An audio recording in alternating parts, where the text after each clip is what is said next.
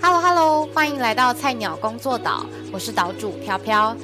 菜鸟工作岛是一个提供职业介绍与 Q&A 的节目，欢迎所有还没有进入职场或者你想要转职者登岛。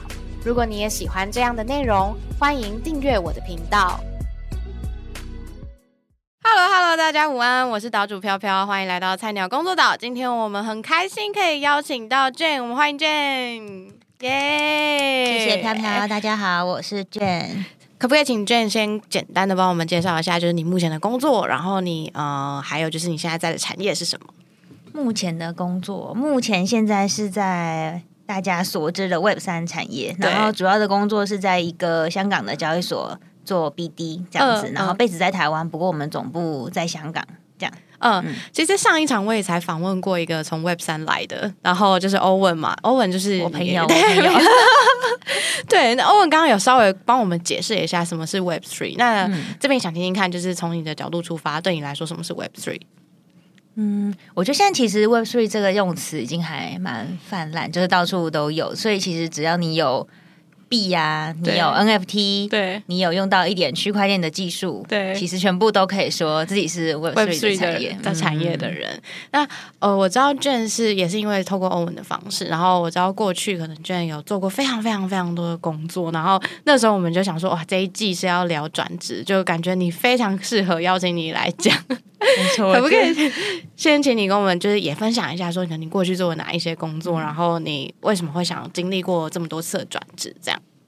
哇，其实我觉得，嗯，我都会跟别人说啊，我是转职王，做过 超多工作。但是其实回头看的话，会觉得其实也是有一点辛苦，因为毕竟跳过很多产业，然后最后也都，嗯，回头看会觉得好像没有累积这样子，会吗？对，就是每一个产业你就是待一下下就走了，其实没什么累积。其实我当时刚毕业的时候，不知道我要做什么，嗯，我就。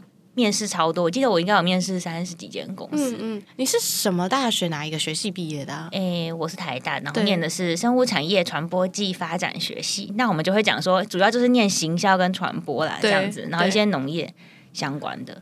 嗯，但是因为那时候念的这个东西算比较特别、比较特别一点的学系，所以当时不太知道要做什么。我们整个系头同学，我觉得大部分的人也都是后来就做各式各样的产业这样。嗯嗯，那我自己刚毕业的时候就是。蛮积极的，找了很多工作，嗯嗯，然后最后也是还蛮嗯普世价值的，选了一个薪水 最高的，我就去了。是什么？第一份工作，第一份工作在台场的那个工业电脑，对，做算海外业务的资源吧。对后这样，就是我们外国外会有很多呃海外的业务或当地的 local partner、local 的 channel partner，还有呃。算我们海外的 branch 吧，就是我全部要 support 这些地方，但我是在台湾这样子，嗯嗯嗯嗯，所以比较偏向哇，那跟你原本念的科系也是没有什么完全没有任何关系，就是比较像海外，就想海外业主吧，这样子。对，但你自己是对于做海外这一块非常有兴趣的。那时候觉得薪水很不错啊，然后又可以呃做海外，然后讲英文，就觉得哎，好像。做个几年，我也可以去当海外业务，就升上去可以去当业务嘛，这样子。不过就做了两年之后，我就发现问题是我真的不，嗯，没有很喜欢这个产品或者产业，因为工业电脑他们发展非常慢。我们那时候有些，譬如说巴西啊、拉丁美洲的公司，他们还在用 Windows XP 之类的，我们那时候都已经 Win Ten 还是 对，然后他们还在 XP，就整个产品的迭代的速度是很慢的。对，然后我又对这些。嗯，硬体产产品没有特别有兴趣，想来想去就觉得不行，还是应该要换个工作。嗯，这样子。所以后来这份工作结束之后，你转换成了你接下来去做了什么工作？哇，这个又是这是这是我人生转职最辛苦的一个故事。反正我那时候很想要做嗯，跟绿色环保这些相关的，然后我找到了一个做环保材质的布料的这个公司，这样子。然后我还降了薪水，我觉得没关系，因为我就想要做这个，我就想要做对社会、对地球有帮助的事，有一颗爱地球的心，我就去了。没有想到我两个月就受不了，就哭着提离职了。因为我真的是还蛮喜欢，如果以产品来讲的话，工业电脑的这个硬体产品跟环保布料，我的确真的比较喜欢环保布料。就是你从呃制成，然后到跟厂商、跟品牌去讨论，呃布料要什么花色，哪一些材质，然后再去嗯。这些东南亚的工厂，就跟他们说怎么做出来，之后把产品运到那个组装的地方，最后变成这个衣服，对，真的变成衣服，到做到市场上去卖，然后你收到那些图鉴，呃，像图鉴嘛，样样本的那些，就觉得哇，真的是我比较喜欢这个，可是那边的呃。我必须说，就是工作环境我真的不适应。嗯，对他们比较嗯传统一点，然后我会有点格格不入。嗯嗯，这样子。所以这一份之后，这份做的比较短嘛，然后很快就转换了，是不是？接下来就是到一零一去当客户经理吗？没有没有，中间中间还有很多。我后来这个工作做不下去之后，我就裸辞，因为那时候真的你很帅，这真的太痛苦了。我真是一把鼻涕一把眼泪的跟那个方正说：“我说真的很抱歉，我很喜欢这里，可是我的在这边。”不快乐，难过，他又想要留我，但就最后也，我觉得好像真的没有办法，我就走了。然后我就不知道我要干嘛。那时候又觉得很喜欢瑜伽，就跑去印度学瑜伽。你很酷哎，跑去印度学瑜伽。嗯，然后这中间其实我算中间有一点点小 gap year，应该有个应该有个四五个月。然后就去印度学瑜伽，然后后来开始教课，以及嗯，中间有带一些呃。设计思考的工作坊这样子，就就是因为没收入嘛，还是要有点赚钱为生这样子。然后我回来之后，有开始找工作。一个大学的学长问我要不要去，呃，那时候也是 crypto，然后我就去做了台湾那时候一个蛮知名的虚拟货币交易所。嗯嗯，这样子，嗯嗯。哎，然后在虚拟货币交易所那边是当 account manager，所以我觉得这边其实又有把前一个份前一份工作连起来，因为我原本在那个是做海外。业主嘛，对，所以其实也是业务相关，只是比较偏后勤。然后后来，其实，在那个布料那边也是做 BD，嗯嗯，然后也应该不能讲讲，应该说做 sales，就是做业务，也是帮忙就是卖这个布的产品。然后到嗯，这个 crypto exchange 是做 account manager，其实算客户经理这样子，所以可能就会比业主再更往前一点。就是他们如果有客户接进来的话，我要负责陪着客户把他们的案子做出去。嗯，这样子，嗯嗯嗯。那那时候可能对你来说，你做过很多的工作，然后每一份工作产业领域跨度是很大的。你是怎么样去累积下一份工作，就是新的那份工作的产业知识？哇，我觉得这个其实真的蛮难的。我自己觉得有三个点啦。第一个点就是其实要多问吧，有任何问题就马上问，因为尤其是其实刚开始，我觉得刚开始工作前三到五年多问问题，大家其实都不会觉得你很奇怪的，就是而且你没有问题就表示没思考，就是因为我有思考要怎么做，我才觉得哎，我这边有问题，我想要问这样子，所以其实可以多问，然后再来就是主动接一些事情来做吧，因为这样才能真的累积经验。事情有时候还是要做中学，就是你做越多。越知道到底这是怎么一回事，所以你会很积极的在职场上，就是如果老板有 assign 任务，你会举手说我要我要交给我这样。我其实我其实也没有，我觉得这点没有到做的很好，但我觉得这点是很重要的。然后我一直是到，我就可能工作了比较，嗯，可能也是五年以后吧，我才职涯经验累积五年以后才比较有胆。我觉得这其实还是需要一点胆识的，对对对，就是要觉得啊，这个我要做这样子，对对。然后另外我觉得也很重要的是，也要。嗯，结交一些这个产业或者跟你同样职位职能的朋友，这样子才能够呃交换意见、交换经验，还有维持就是资讯的流通，知道最快速的产业的发展是什么。这样，那你自己是怎么开始去做这件事？因为我相信应该有蛮多的新鲜人或是转职的伙伴，他们可能进到一个新的产业，他们就是没有人脉，他们不知道怎么样去踏出这个第一步。你。这边有没有什么建议？我觉得最简单的当然还是从自己朋友圈下手。如果你知道你自己的朋友或是朋友的朋友在做什么，可以直接问说：“哎，要不要可不可以约吃饭聊一聊啊？交换一下经验。”其实大部分人嗯不太会拒绝。我觉得尤其是做业务的啦，大家觉得有兴趣，没事啊聊聊交交朋友，这样这是一种方式。另外的话就是参加一些嗯线上或线下的聚会。嗯嗯，其实蛮多线下的一些聚会，如果是比较传统的，可能是那种工会啊什么的，然后。我们自己在这种比较网络产业的话，也会有很多呃什么 exchange 什么这种，或者是你参加一些嗯，这个有点像一些什么社群，对对对，社群或是某些计划，其实都可以认识志同道合的人。所以是路是很多条的，然后就是看你自己。啊，喜欢习惯用哪一种方式去跟人家建立关系？这件事情其实没有大家想象中。我觉得其实还有另外一种很简单，这更简单就是建立你自己的那个 social media 嘛。你偶尔发发工作的东西啊，然后遇到什么重大的进展，你就发一下，嗯，或是最近遇到什么困难要争什么东西，其实有些人也都会这么做。那有些人，你的朋友看到会 refer 你，嗯。你需要的给别人嘛，或是有人看到他也有兴趣，他就跟你聊起来，对啊，也蛮重要。我觉得这是一个超棒的建议，因为社群媒体现在对大家来说就是随手打开，大家每一天都在用的东西，所以你其实只要在上面。跟你发一些自己跟你产业相关的内容，其实你的朋友都会知道说，哦，原来阿珍现在正在 Web Three 这个产业，然后然后有什么相关的讯息，或是有什么相关的合作，其实就可以都找你这样。那我们回过头来，就是把刚刚的那个职压先聊完，但你在进到那个呃交易所之后，当当业。客户经理，客户经理，sorry，没关系，因为我的专职太多。对对对，我就想说，而且每个类似都蛮有点类似，有点相关，又有一点没有这么直接的关联。那在这一份工作上面，你大概做了多久？然后你就想说，是哪一个 moment 让你决定说，哦？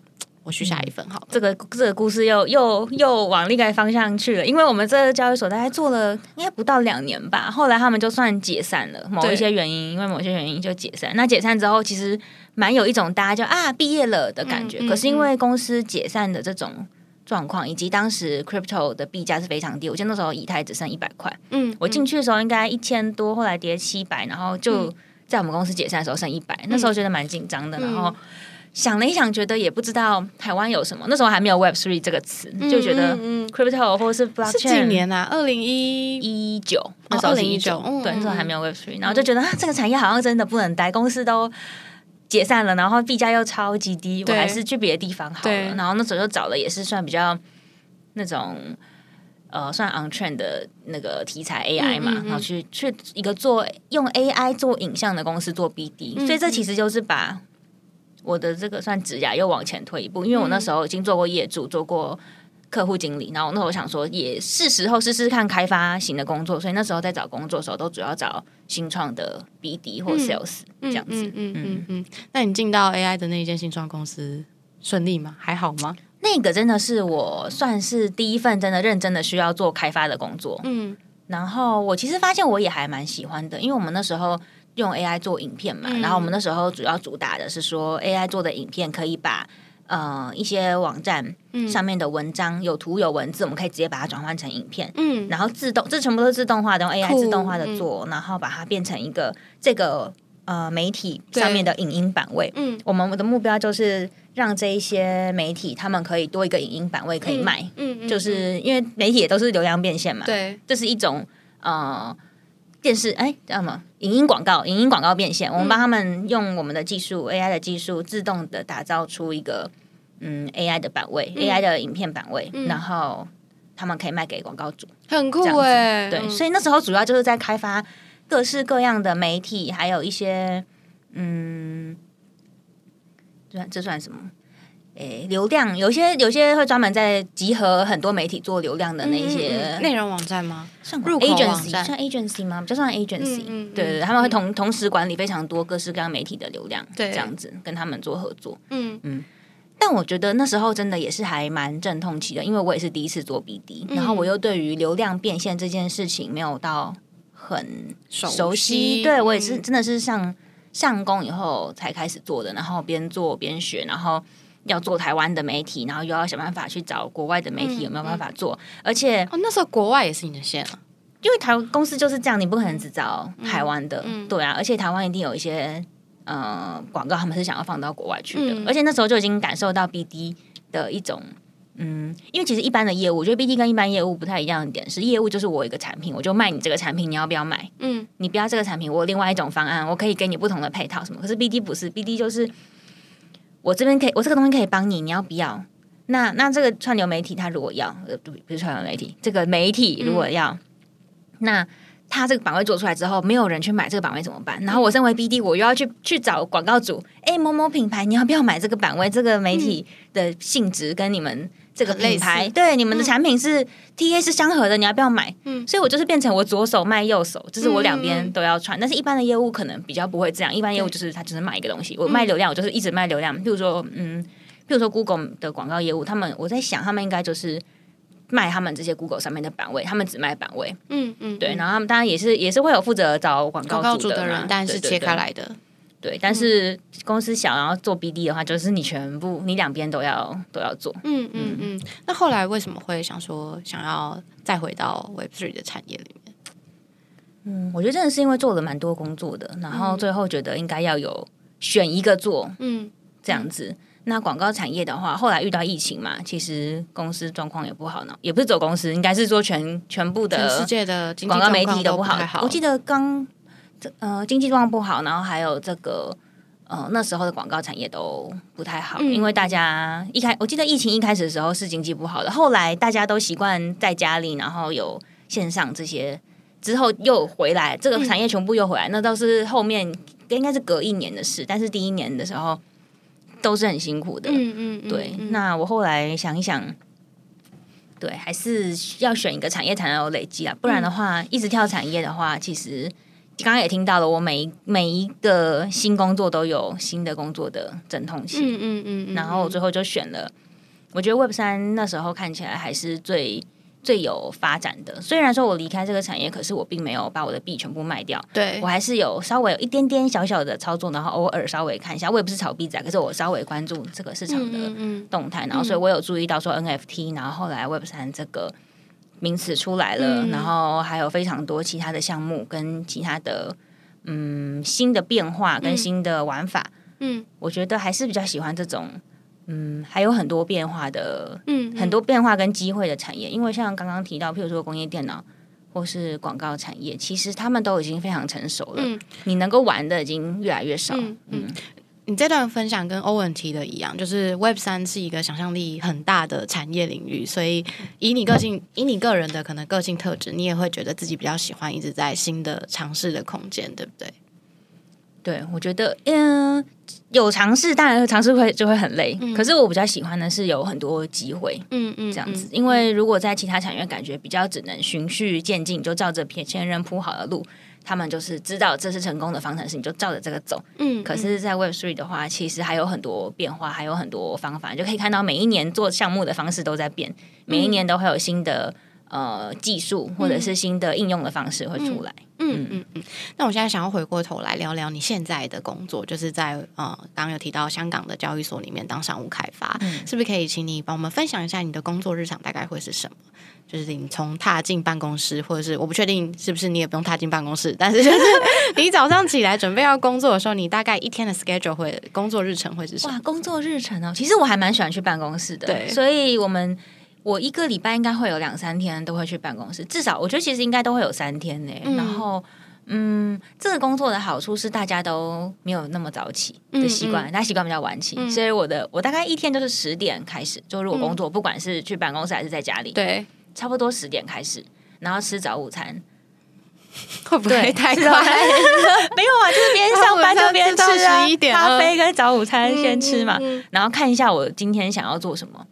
因为其实呃，公司可能会给你一个目标，说 OK，你身为一个 BD，你现在要做到哪一些事情？对。可是他不会管你做的方法。我觉得这是嗯，Web Three 的一些比较新的一些项目，有很大的弹性。就是老板他们他们有想要做的事，可是他们不介意你自己去发挥。嗯，他们通常会怎么跟你约束或是约定你的目标啊？我们还是会每一季定一个目标，嗯，这样子。可是因为嗯，Web Three 变化太快了，嗯。就是 crypto 的行情一直变，然后新东西热点也会一直变，所以其实我们会定一个一个目标。可是其实有时候过了三个月回来也不会检视那个目标，应该是我们会拿出来看看，觉得啊那时候定的现在已经不适用。有时候会这样这么快的吗？可是我们还是会定的，就换一次，因为行情真的太，我觉得会热点热点也会一直换。嗯，但是我们还是会定，然后我们也会定期的每个礼拜会有开会，然后说说这个礼拜在做什么。嗯嗯，这样子。嗯，对，但是嗯。我觉得以一天在做什么的话，我觉得我花很多时间就是在看其他的项目跟其他的这个产业的其他的人在做什么，以及我手上的这个项目有什么是可以跟他们合作的，以达成呃我手上的这个项目的，譬如说品牌的提升啊，获取更多的用户啊，或者甚至可以嗯合作一起一起赚钱嘛，公司还是要赚钱要 revenue 嘛，对，所以其实我觉得在这边做 BD 的话。基本上就是一直在看各式各样的项目，然后看看有没有什么是我们可以合作的，并且是最好是双赢，他们有东西可以拿，我们也高兴。嗯，这样可不可以跟我们分享一个具体的例子？例如你们可能过去合作什么样的专案啦，然后可能帮助公司可能带来了营收或是新的用户，那这些东西是过去都没有尝试过的。好，这个这个一个印象印象深刻的例子，我刚来这个公司不久，大概我看有没有两个月，可能差不多两个月吧。然后某一次我们老板要从香港来，我们要办一个线下聚会，然后我们要邀请就是台湾所有的币圈的 KOL 来一起分享。对，然后当然也希望他们可以认识一下我们老板，支持我们项目嘛，因为其实呃 Web 三项目还蛮需要 KOL 的。嗯，带头讨论啊，跟他们的粉丝的群里面的人说有这个项目，好吧，可以推一下这样子。所以那时候就有一个这样子的聚会要举办，然后我们就起了负责，我负责邀请那个一起来讲 panel 的这个嘉宾。那通常这些嘉宾就会是其他项目的 founder，或是可能嗯，看有没有啊 crypto venture 的这个 partner 可以来。嗯，那时候找了三个，然后其中一个人呢。我忘记是当天还是前一天，应该是前一天跟我说他腿断了，不能来了。我傻眼。可是因为我们那时候都请三个朋友加老板四个人，所以如果有一个人不能来的话，三个人会显得很很少。我还是希望可以，对我还是希望可以再找再找一个人这样子。可是又是隔天了，其实真的很赶。然后我其实也才刚回来这个产业才两个月，其实老实讲，嗯。即便有建立人脉，也还没有建立到方德那边去，可以，应该也还没有就是熟到那种你今天抠明天就来的状态吧？没错，没错。那怎么办啊？好紧张！真的是，我真的是去挖，我就是去问同事说我们有没有以前合作过的项目，然后去挖一些他们以前有的 content 这样子。然后那时候联络到了一个元宇宙项目，蛮大的元宇宙项目的这个也是方德，但他他他刚好是台湾人这样子。那因为那时候在找人的时候，本来有考虑过他，可是因为也跟他比较不熟哦。对，我们原本邀请来的人，就是我有见过，或者是可以透过别人联络到。嗯，但我就觉得真的没办法，我真的需要一个。我如果可以的话，还想要找一个嘉宾来这样子，就写 email 给他。没想到他有回我，哎，当天就回我，然后隔天就来了。嗯嗯嗯，很赞。然后，因为他们这个元宇宙项目算做的还蛮不错，声势蛮浩大的。对，在也有跟什么周杰伦之类的也近期就就合作。那当时也是算元宇宙上面里面做的很不错的。然后他们在北美也有拓展。那那次这个他来了以后，就发现哎，看他根本就认识我们方的，就是我们从香港来那个方的，他没认识。所以会后他们就一见到很开心，然后会后也一起喝酒什么的，然后也认识，大家都是熟人。对，嗯，那。呃，大概这个这个其实只是一个刚开始而已，就是认识他。嗯，然后过了一阵子之后，他们要办一个大型的，算有点联名的活动吧，这样子。他们要卖他们的房子，我们叫 I H O Initial Home Offering，他们要卖他们房子，就是实体的房子，没有没有元宇宙里的房子，元宇宙里的房子。然后他就他就想到我们了，嗯嗯，所以后来就有成功的跟他做了一批。在他发这个房子的时候，有成名成功的做了联名的活动。那也因为跟他可以做这个联名的活动，他们是很大的项目嘛。其实台湾的 KOL 跟社群等等的会想跟他们合作的，是所以变成我认识了他，他想做联名活动的时候想到我，嗯，那我可以嗯把这个规划跟我拿到的资源，我们要一起做的联名是，我记得是那个房子里面，他如果用我们这边透过我们这边去买这个房子的话，会有我们的联名家具，嗯嗯，这样子。那也是个 NFT，也是有价值的嘛。嗯，我觉得现在也是还是有个三四十美金诶。嗯，那很不错诶。然后那时候就透过这一个合作，在台湾找了非常多的社群跟 KOL 一起，就是呃，算是带一波讨论，做一波 marketing promote 这样子。然后其实不仅是帮忙这个项目嘛，也是让我们，因为我们是联名的活动，也帮我们有。呃，很好的这个产品跟项目的曝光，品牌对啊，品牌整个就是等于是有一波 leverage 有推出去。那我用的是这个项目的资源，其实，嗯嗯，对。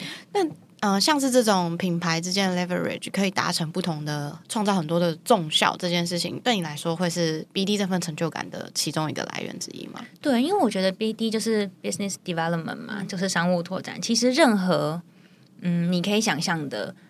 呃，只要是能够达成双赢的合作，然后让我的项目可以被更多人知道，有更多人来用，或者是能够带来收入，嗯，或者是有更多 success case 可以呃日后跟别人合作，其实全部都可以算是商务拓展。所以我觉得商务拓展的嗯工作范畴是非常广泛，也非常有弹性，然后呃。有很多可以发挥的地方，嗯，这样子。那你觉得要具备可能什么样类型、个性的人、特质的人，会比较适合来做商务拓展这个角色？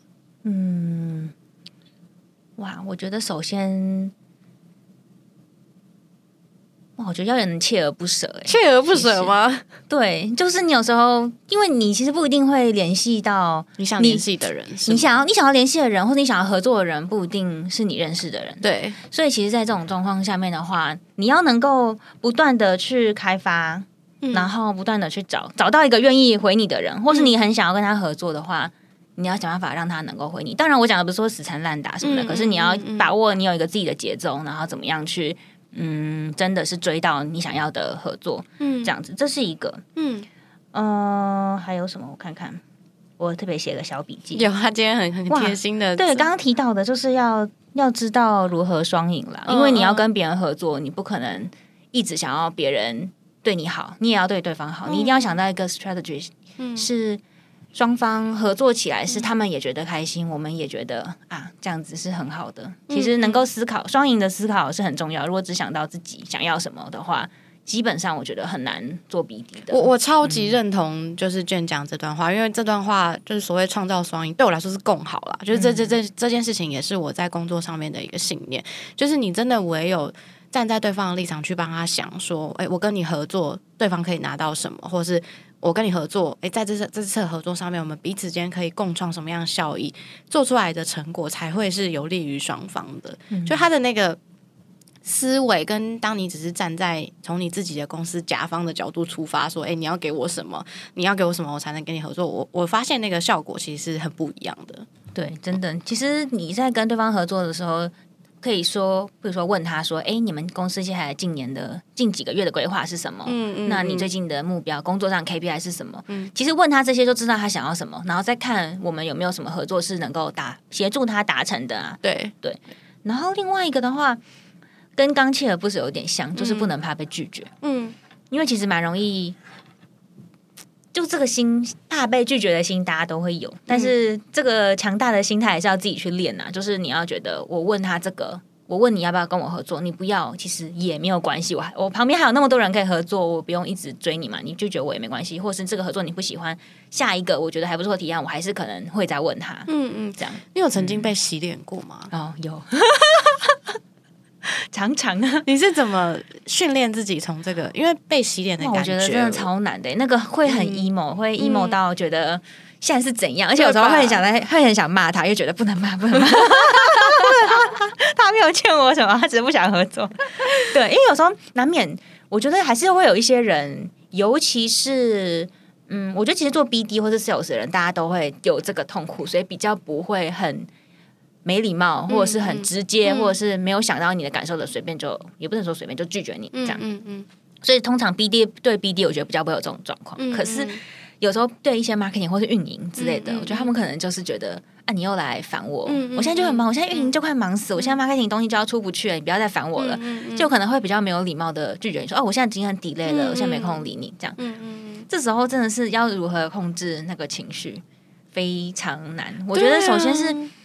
生气时候千万不能回讯息啊！对，就不要回，你就已读不回他没有关系。你甚至，我觉得你甚至完全就都不回他，嗯，也比你当时很生气的回他回什么对，或者酸他或什么都千万不要，就是不要回讯息。生气时候不能回，嗯嗯，然后再来就是。呃，当平情绪平复下来的时候，还是可以就说，哎，那那祝你好运啊！之后可以再有时候就是帮对方留一个后路啦，然后也帮自己保留一个未来。对，我觉得这个也是当 BD 你需要很有的一个 sense。对，因为他他他这样子回复，或是他这种表达的方式，不是我们可以控制。对，但是我们还是要想办法拿我们想要的东西。所以其实对对方怎么样是他们的事啊，我们想要什么，我们有自己的。的做法，嗯嗯，所以第一个是你要锲而不舍，然后不要害怕被拒绝，还有其他的吗？你要补充？我刚刚还要讲一个。啊，双赢！我们刚聊了一阵子双赢，对对对对对。所以第三个就是要有创造，可能你需要具备这个怎么样帮双方创造双赢的这样的思维，可能是比较适合来做商务开发这个工作。我觉得会这样子才会长久。老实讲，你当然可以一直叫别人帮你，嗯，我们都我们称为白嫖，你 可以到处开票别人。可是久了，大家也就知道你就是你就是来白嫖的啊。对对啊，这个是不会长久。可能看你好，会跟你聊得来，帮你两三次之后，你再一直来这边又要搜刮我资源，又要。要叫我这个给你那个给你，然后我都没有拿到任何好处，都会累的，是不会长久的。没错。那这边也想要问 Jane，就是如果说今天有一个新鲜人，他对于商务开发这个工作非常感兴趣，在听完我们讲的这些血泪史之后，仍然想要挑战的话，你有建议他可能可以呃从哪些地方去获得这些相关的知识的学习吗？就是你平常是怎么样累积自己这方面的技能？哇，我觉得商务开发这个事情真的三件事情啦。第一个真的是找有经验的人去请教，因为他们碰过很多壁，他们也有很多你没有的经验。嗯，对，可以先跟他们请教这样子。嗯嗯。再来的话，我觉得可能是要多看这个产业相关的资讯，因为这全部都是你的谈资。你知道热点是什么？你知道薪资？你知道现在其他大项目在做什么事情？你才能跟别人去聊，因为这些也可能是他们也会想要做的事情。嗯嗯嗯嗯。第三个的话，我觉得真的就是要自己常常去比低，多多累积经验。嗯嗯嗯嗯。就是这个经验真的只能只能靠自己。你可以建立一个你自己的 SOP，然后你规划你自己的 conversion 的 funnel，就是你一开始要 reach out 多少，然后你的 reach out 的这个说辞是什么，然后你如何 second engage 它，你之后怎么样把它 close 下来，你这个其实是可以很 SOP 化的，然后你可以算出来。你这一层一层的 conversion 是什么？然后你最后真的能达成合作的，你再回头去检视说这些真的成功达成合作的可能有一些原因，然后你再回头去修正优化你这个 conversion 的方呢？这样子，嗯嗯嗯。所以 BD 这这个工作听起来有一个地方很有趣，就它其实某种程度上也是很活的，就是它不是一个有单纯的别人叫你做什么你就做什么的一个工作，你会需要自我学习能力蛮强的，对不对？嗯。对，而且你要很有弹性，然后我觉得某种程度也要有点 creative 吧。就是哎，我看过一些，我觉得我自己没有到特别，但是我看过一些真的很有 creative 的 BD，他们可以想到一些合作方式，会觉得哈，这样也可以合作，就是哇，嗯，对，其实也蛮需要多多看一些案例啊，或是看看别人，别人一定也会有类似这种两个品牌一起 do something，那他们的合作起来的。的 point 是什么？嗯，这一些其实也是可以多多看一些案例的。嗯，那商务开发这个工作入职的门槛高吗？你觉得入职门槛？因为他听起来会需要，如果照你刚刚所分享的，他可能先辈知识要具备的蛮完整，你才有办法去跟其他人谈。如果是新鲜人，是不是比较不容易？或者是你也会比较没那么建议他第一份工作就是做商务开发，会吗？不会耶，我觉得其实很看。人脉，如果说，嗯，假我想想看怎么比较。假如你大三、大四就在炒币，你已经在一些社群很活跃，你已经大概知道哪一些币呢？你可能跟某一些项目的呃 CM 有聊天，你可能对这个产业有大概基本的了解，有一些基本的人脉的话，你其实就可以完全直接开始做 BD，嗯，因为你的人脉就是你的资源，嗯嗯，这样子，嗯，对。那当然，的确，我觉得，我觉得 BD，因为 BD 做的事情太广了，然后每一个工作，呃，每个公司跟每个公司不同的阶段需要的 BD 的可能不太一样，这个可能还是要大家自己去试试看。但我不会觉得这个是新鲜人不能做的，因为我觉得 BD 其实就是，虽然我们刚刚讲了很多认真的特质，但其实老实说，就是交朋友，然后看朋友可不可以一起玩项目嘛，其实。简单来讲就是这样子。嗯嗯嗯，好诶，今天很谢谢 Jane 跟我们的分享，然后快速的我们也重新的 recap 一下刚刚 Jane 的的总结，就是如果说你今天未来有想要从事商务开发这个工作，那当然你第一个你要有锲而不舍的精神，然后你要知道呃不要害怕丢脸，因为你就是去跟大家交朋友，你的心态要。满是一个健康的心态，那当然你也要知道说，哎，在彼此合作之间，怎么样为大双方创造双赢，共同的利益是什么？那如果说呢，你未来对于这个 BD 的工作的内容项目有兴趣，其实也可以多多的去请教身边有相关 BD 的朋友。这样好，那今天谢谢阿珍的分享。然后呃，菜鸟工作岛呢是一个关于了解职业日常还有呃工作日常的节目。如果你有兴趣的话，可以欢迎追踪我们哦。谢谢 Jane，我们下次见，拜拜，拜拜。